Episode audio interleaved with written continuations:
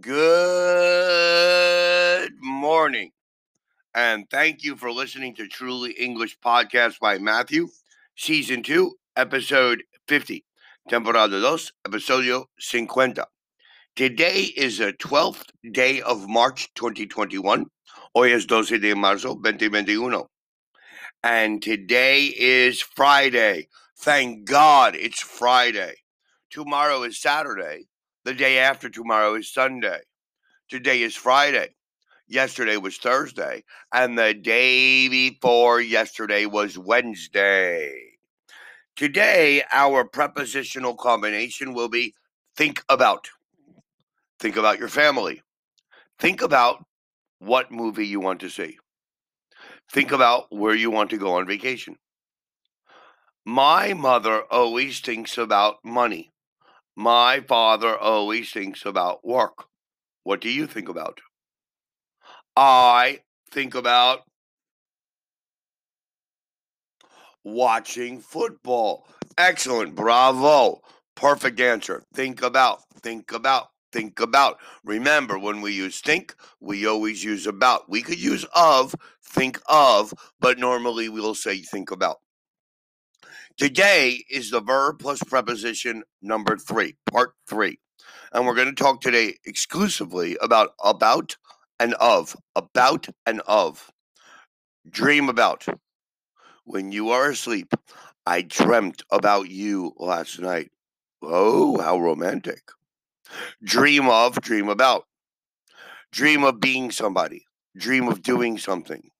Equals imagine. Do you dream of being rich and famous?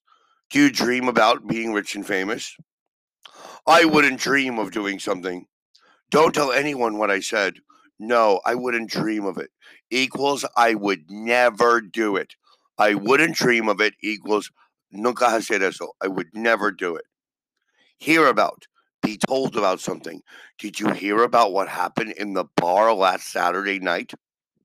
Hear of. Know that something or somebody exists.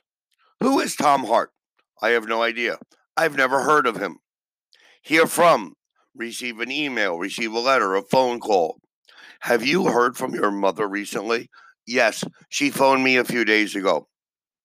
Think about and think of. When you think about something, you consider it. You concentrate your mind on it. I've thought about what you said and I've decided to take your advice. Will you lend me the money? I will think about it. When you think of something, the idea comes to your mind. He told me his name, but I can't think of it now. That's a good idea. Why didn't I think of it?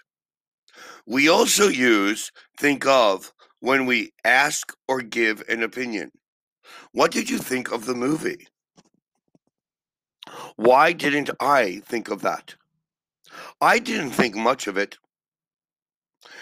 The difference is sometimes very small, and you can use of or about.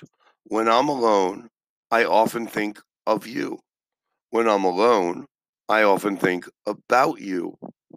You can say, think of or think about doing something for possible future actions. My sister is thinking of moving to Canada.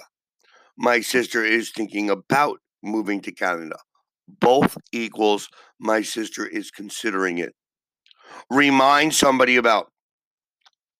I'm glad you reminded me about the meeting. I'd completely forgotten about it. Remind somebody of. Cause somebody to remember something. The house reminds me of the one I lived in when I was a child. Look at the photograph of Richard. Who does he remind you of? He reminds me of your father. Complain to somebody about. Say what you are not satisfied about. We complain to the manager of the restaurant about food. We complain to Amazon about the bad package. Complain of a pain. Complain of an illness. Say that you have a pain. We called the doctor because George was complaining of a pain in his stomach. Stomach. Warn somebody about a person or a thing which is bad, dangerous, or unusual. I knew he was a strange person. I had been warned about him. not warned of him. Vicky warned me about the traffic. She said it would be really bad. Warn somebody about or warn somebody of a danger. Something bad which might happen later. Scientists have warned us about the effects of global warming. So has Mrs. Mrs. What is her name? The young girl, Thornstone Greta. Mrs. Greta Thornburg is warning everybody about climate global warming. She's a very intelligent young woman. So today, you've learned how to use the prepositions in our part three about and of, about and of, and they're very similar. So, in some aspects, you can use both dream about, dream of. It's the same. In other aspects, you need to use them separately. Please enjoy this beautiful Friday and today and over the weekend. Make examples and practice this.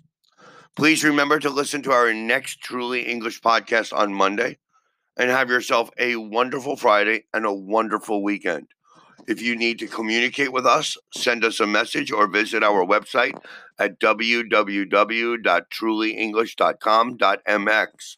Thank you very much for listening and have a wonderful day. Goodbye.